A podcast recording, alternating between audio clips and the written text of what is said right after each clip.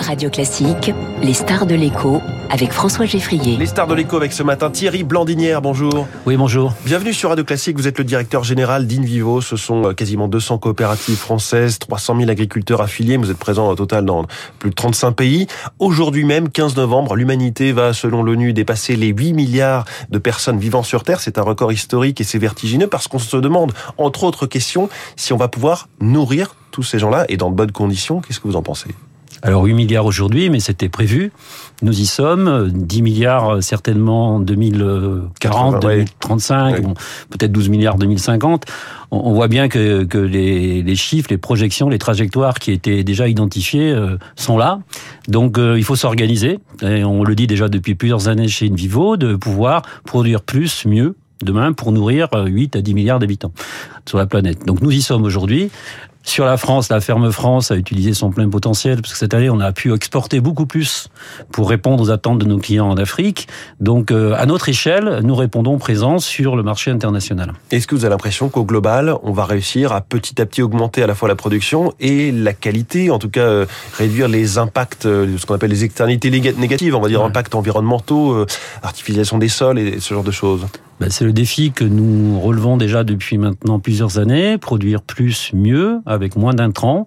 Ça passe par plus de technologie, plus d'agriculture de précision, plus de, garanties de rendement et de qualité, et donc un revenu euh, au bon niveau pour l'agriculteur aussi.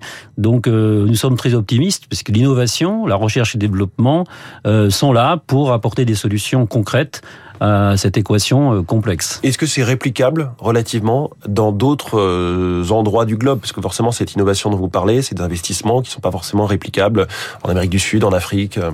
Alors c'est réplicable puisqu'en fait on a une vision globale au niveau des, des, grandes cultures. Que ce soit bien sûr, alors chacun a sa spécialité et sa vision du monde, mais on peut rentrer dans un débat, ce serait trop long. Mais que ce soit au Brésil, en Amérique du Sud, aux États-Unis, en Australie où j'étais la semaine dernière, c'est la même préoccupation, ce sont les mêmes enjeux. Tout le monde se mobilise il va falloir répondre à moins de, de produits venant d'Ukraine, certainement dans les prochaines années pratiquement 30% de la production ukrainienne, et on voit que le monde s'organise autour pour euh, compenser mmh. cette pénurie potentielle. Alors la guerre en Ukraine, justement, a montré que la menace alimentaire pouvait être utilisée comme une arme, en l'occurrence par Vladimir Poutine.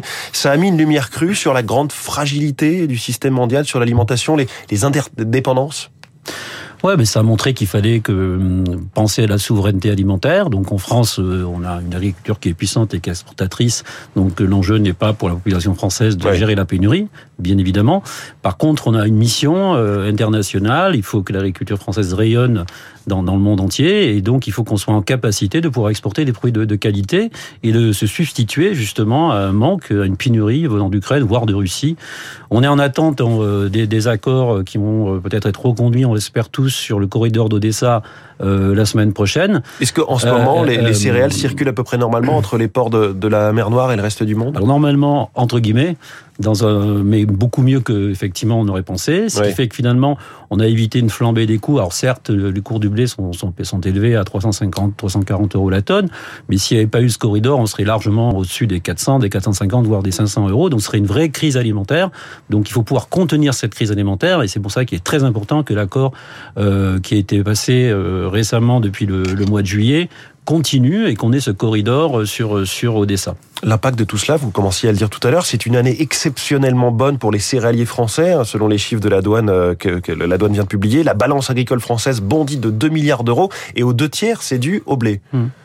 Mais ça montre qu'on est euh, en réactif en France. A, quand on a dit au mois d'avril qu'il fallait libérer les énergies, le potentiel de production de la ferme France, ben voilà, on est au rendez-vous. Mmh. Les agriculteurs français sont au rendez-vous, les agriculteurs européens aussi. C'est aussi une euh, conjonction favorable. Parfois, donc, on a moins de production, mais les prix s'envolent. Là, c'est, on a à la fois une grosse production sûr, et des prix élevés. La planète s'aligne de temps Oui. en temps. On peut pas avoir que des mauvaises nouvelles. Donc là, effectivement, on a eu une bonne, une bonne euh, campagne. Mais ça va on permettre de voir meilleur, venir. hein, mais ça, ça montre aussi qu'on est en capacité de pouvoir livrer euh, et accélérer, augmenter notre volume de production. Est-ce que ça ne fait que compenser de mauvaises années passées ou est-ce que ça permet de voir venir et éventuellement d'investir?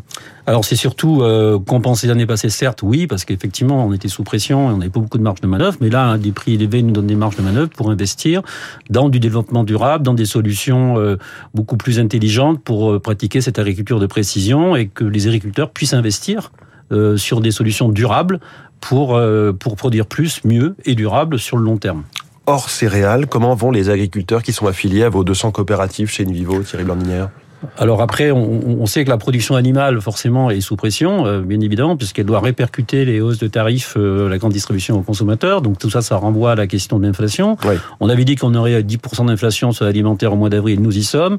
Euh, Qu'est-ce que vous estimez pour la suite quand vous entendez euh, Leclerc qui dit ça va continuer à deux chiffres début 2023 Il n'y a pas tort. Je pense qu'on voit très bien ce qui est en train de se passer. C'est une montée en puissance progressive des, des prix, puisque l'énergie s'est rajoutée là-dessus. Et donc forcément, on se retrouve avec une nouvelle couche de tarifs à pour le mois de janvier, qui sont adressés à nos clients, ouais, de l'ordre de 5 à 15 Donc effectivement, on, va avoir une inflation à deux chiffres en 2023, une récession. Donc voilà, il faut s'y préparer, il faut organiser les choses, mais c'est une réalité. Est-ce que la, la flambée des factures énergétiques, ça met certains dans, l'impasse, le groupe Invivo ou, ses partenaires ça nous oblige à nous reposer des questions sur euh, des plans de sobriété, de voir une opportunité à cette crise pour euh, produire mieux, du coup, et mmh. baisser, baisser notre utilisation d'énergie.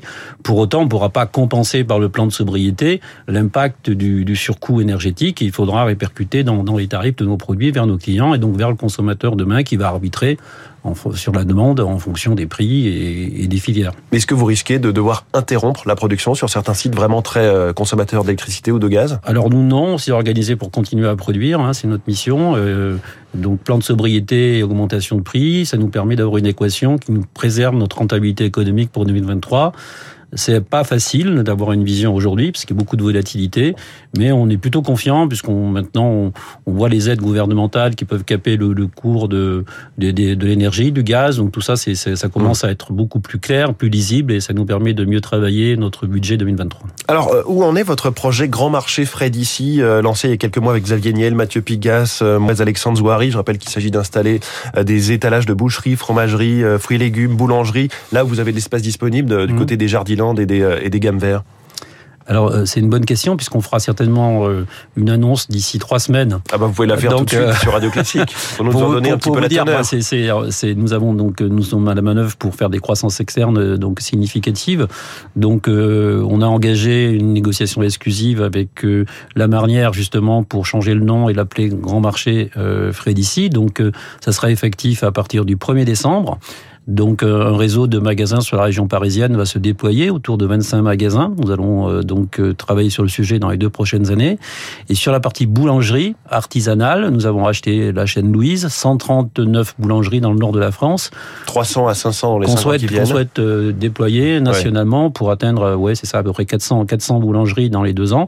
Donc ça y est, on est à la manœuvre. On a réinvesti donc l'argent de la SPAC dans la croissance externe et faire pivoter notre modèle autour des jardineries pour réinventer un, modèle de centre de distribution euh, plus humain, plus proche des gens, autour des jardineries, euh, Jardiland, Gamme Vert, en, ajoutant euh, des magasins alimentaires de proximité avec des produits locaux, des produits bio et euh, des circuits courts qu'on souhaite professionnaliser et ce concept de boulangerie mmh. euh, qui est vraiment euh, révolutionnaire et qui est très très intéressant pour nos consommateurs. Voilà, c'est non seulement un géant de l'alimentaire et de l'alimentation et de l'agriculture, mais c'est demain un grand concurrent de Leclerc, Carrefour et des autres intermarchés au champ. Merci beaucoup Thierry Blandinière, le directeur général d'Invivo, notre star de l'écho ce matin sur Radio Classique. Il est 7h23, l'info politique et la une de la presse tout de suite.